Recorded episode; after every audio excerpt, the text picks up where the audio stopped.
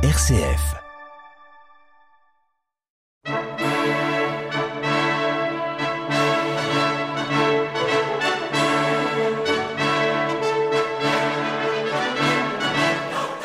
Charpentier ou philosophe, reine ou paysanne, pape ou bergère, ces hommes et ces femmes de toutes les époques et de toutes les nations ont agi pour le bien de l'humanité et pour la plus grande gloire de Dieu.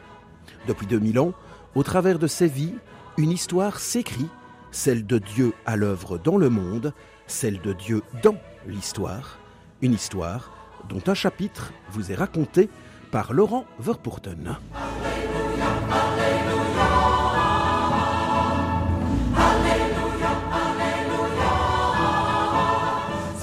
Aujourd'hui, la bataille du pont Milvius, ou comment un empereur romain plaça son empire sous la protection du Christ.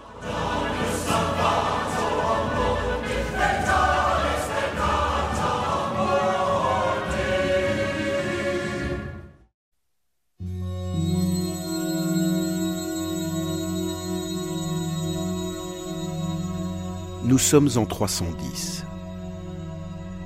Dans un temple gaulois d'Apollon, à Grand, chez les Leucs, Constantin, fils de l'empereur Constance Chlore, rêve.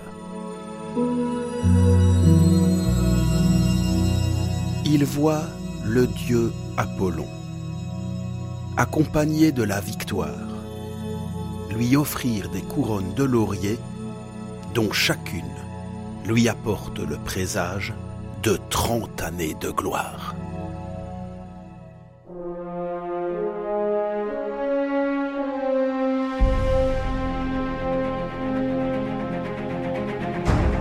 Après de 40 ans, Constantin est un homme vigoureux. C'est un meneur d'hommes et un stratège hardi.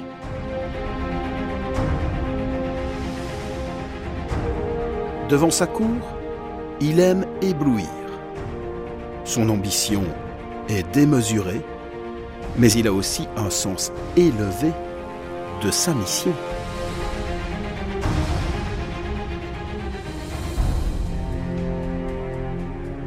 S'il ne veut pas partager le pouvoir, c'est qu'il se fait de son devoir une haute idée. Mystique, il se sent dès son accession à l'Empire nanti d'une sorte de protection divine.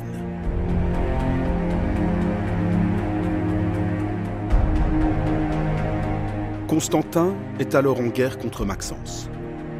L'enjeu de l'affrontement Devenir seul maître du pouvoir impérial en Occident. Et manifestement, Constantin croit en son étoile.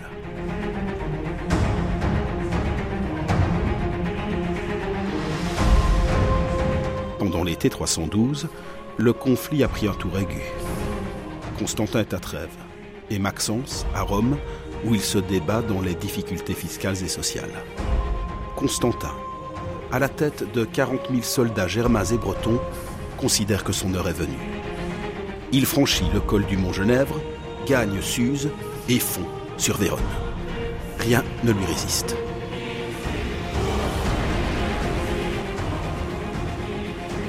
Maxence s'inquiète enfin et envoie son armée au nord de Rome pour tenir les débouchés de la Cassia et de la Flaminia, ainsi que le pont Milvius en arrière duquel il a établi ses retranchements.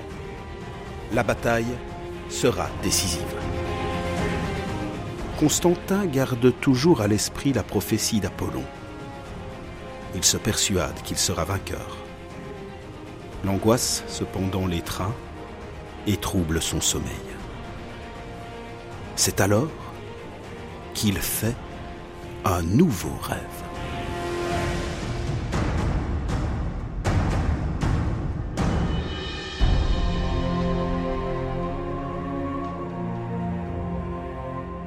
Le songe l'avertit de graver sur les boucliers, avant d'engager le combat, le chrisme, le signe céleste de Dieu, le signe du Christ. La jonction est claire.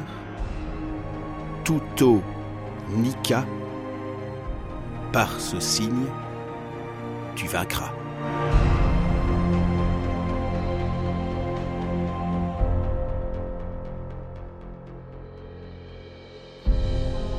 Constantin fait graver le chrisme sur son bouclier. Et le lendemain, l'armée de Maxence est défaite et Maxence précipité dans le Tibre. Constantin est bouleversé. Il en est certain, c'est bien au Christ rédempteur qu'il doit sa victoire. Et pour l'affirmer à la face des hommes, il fera reproduire le signe du Christ sur son étendard au lendemain de sa victoire. Il n'est pas certain que le chrisme figure dans la main de l'empereur sur la statue colossale édifiée à Rome quelques mois plus tard. Mais déjà les monnaies de l'Empire sont-elles frappées du chrisme, le signe de la victoire? Et sur l'arc de triomphe, Constantin fait graver une dédicace qui affirme que la protection du Dieu des chrétiens a fait de lui le maître de l'Occident. Dès l'année suivante, les fruits de la conversion commencent à germer. En 313, en effet, Constantin s'entend avec Licinius, son alter ego d'Orient, pour promulguer l'édit de Milan, selon lequel chacun peut désormais adorer à sa manière la divinité qui se trouve dans le ciel. Cet édit de tolérance, qui n'interdit pas le paganisme, mais érige le christianisme au même niveau que lui dans l'État, est à l'image de l'évolution personnelle de Constantin. La conversion de l'empereur, en effet, ne se présente pas comme une rupture, mais plutôt comme une affirmation qui éclipse progressivement les autres. Sans doute faut-il voir là le fruit de son intelligence aiguë des gens et des choses, en même temps que la conséquence d'une certitude de foi qui, certes, s'est imposée à lui avec force, mais qui a besoin de temps pour faire son chemin dans son être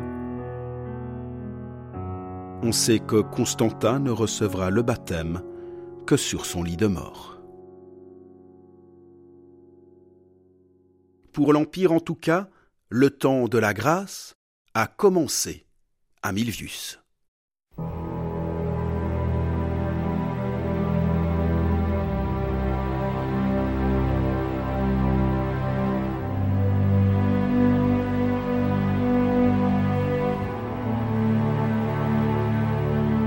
À partir de 312, Constantin favorise l'Église.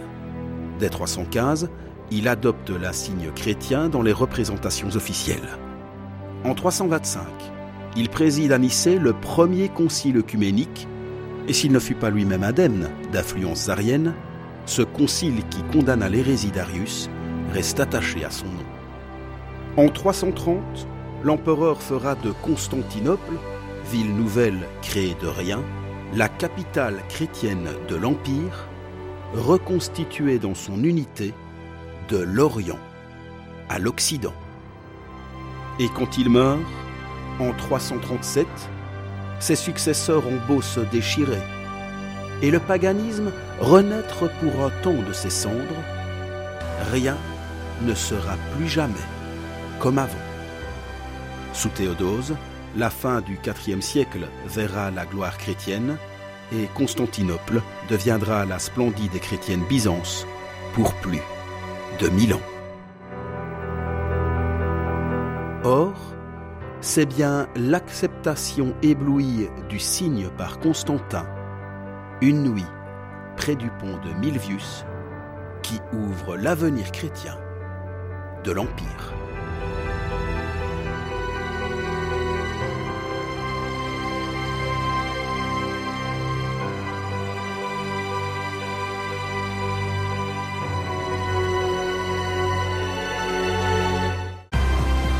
C'était Dieu dans l'histoire, consacré aujourd'hui à l'empereur Constantin et à la bataille du pont Milvius, ce pont qui enjambe le Tibre à quelques kilomètres au nord-est de Rome.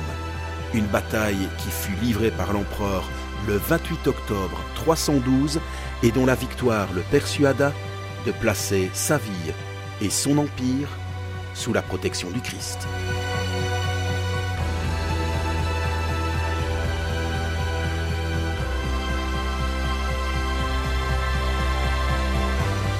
Cette émission était réalisée sur base de l'ouvrage collectif intitulé Le Livre des Merveilles, publié chez Mamplon en 1999.